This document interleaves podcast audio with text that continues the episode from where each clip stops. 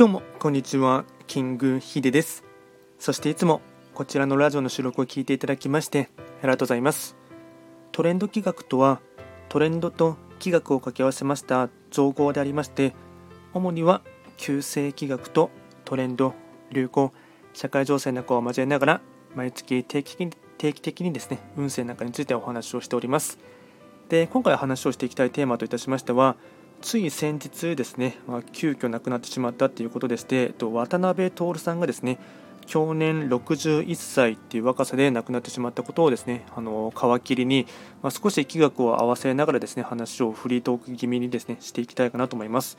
まあ、渡辺徹さんですね、えっとまあ、死因の原因として言われているのがですね、まあ、あくまでもネットニュースのものなので、まあ、詳細はちょっとわからないんですけども、肺血症というもので、まあ、急遽ですね亡くなってしまったということでして、で渡辺徹さんですね、えっと、昭和、えっと、1961年生まれの方なので、気学で見ていきますと3匹木星の星の生まれの方なんですね。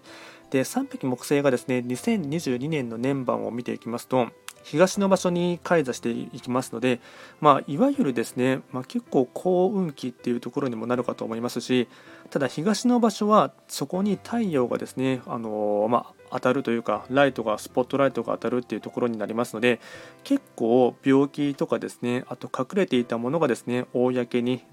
出てくるっていうところがありますので、まあ、あの結構この場所に来る時っていうのは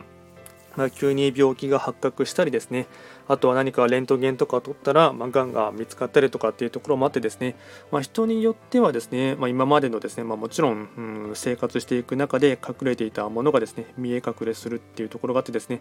おそらくそういった影響も相まって、まあ、急に、うんまあ3匹木星は何かが発見されればですね動きの進行も速いっていう傾向もありますので、まあ、そういったところでもうあの確かネットニュースを見ている限りだとここ10日間余りに熱が発症してそこからですね一気に憔悴してしまったっていうところがありましたので、まあ、そういった動きとかもですね早いのかなと思います。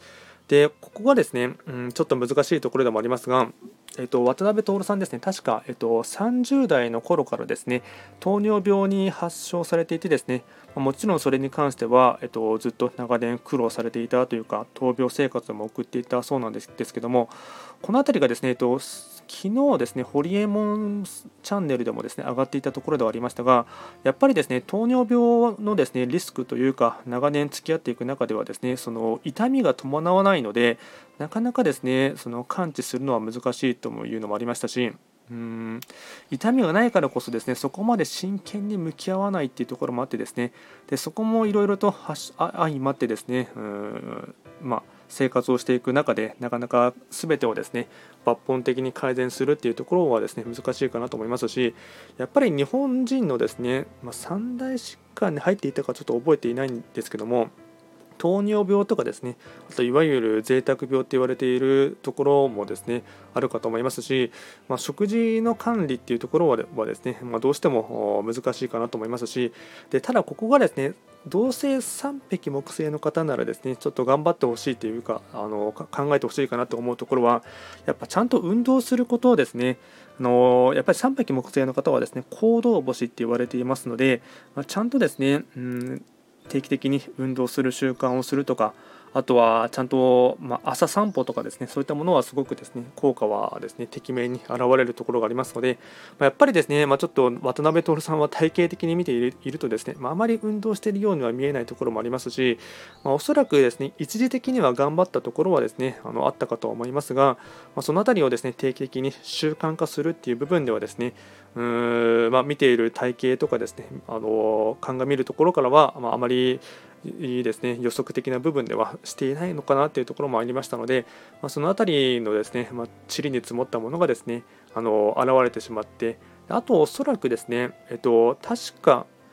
コロナのですね、えっと、ウイルスののですねあの、まあ、ワクチンを4回目接種したばかりとかっていうのもですねちらっと見えていましたので、まあ、それも相まってですね、まあ、血栓症というか、まあ、肺血症となっていましたので、まあ、この辺りはですねこのうんコロナのワクチンとですね血栓症のですね因果関係というところはですね、まあ、少し難しいところでもありますし、まあ、それを防ぐため、まあ、うん重大化しないためにでのですねリスクとしてですね、まあ、あのいろいろな方もですねあの接種している方は多いかと思いますので、まあ、そういったところを見るとですね、まあ、いろんな要素が噛み合ってしまってですね、まあ、61歳となるとですね、まあ、今の時代ですと若いかなと思いますので、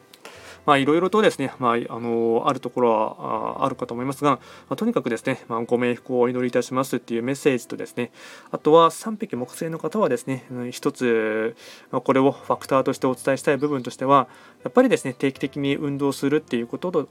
こととでですねあとちゃんと自分自身の中で2022年はですね、えっとまあ、いろんなものがですねいいいいところももですねフォーカスとしてあの光が当たる部分もあればやっぱりですねうん生活習慣を見直すべきところとかあと病気とかですねあと浮気とかそういったものもですね隠し事も公の場にですねあの見つかりやすいというところがありますので、まあ、自分自身の生活態度をですね少し、えー、見やうんちゃんと襟元正すっていうこともですね大事かなと思いますしあとこれをはですね結局3匹木星の方は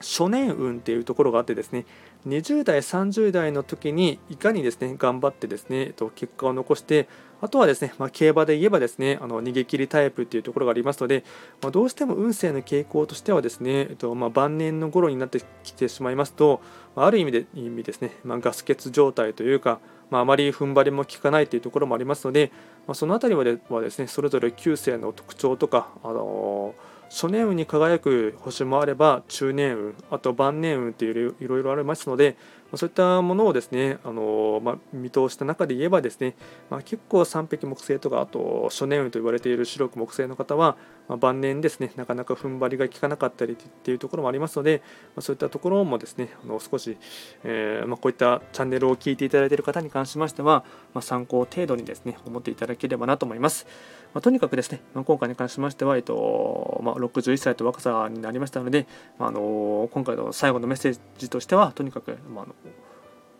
こちらですね。うんまあ、健康に留意されてほしいということとですねあとはご冥福をお祈りいたします。今回も最後まで聴いていただきましてありがとうございました。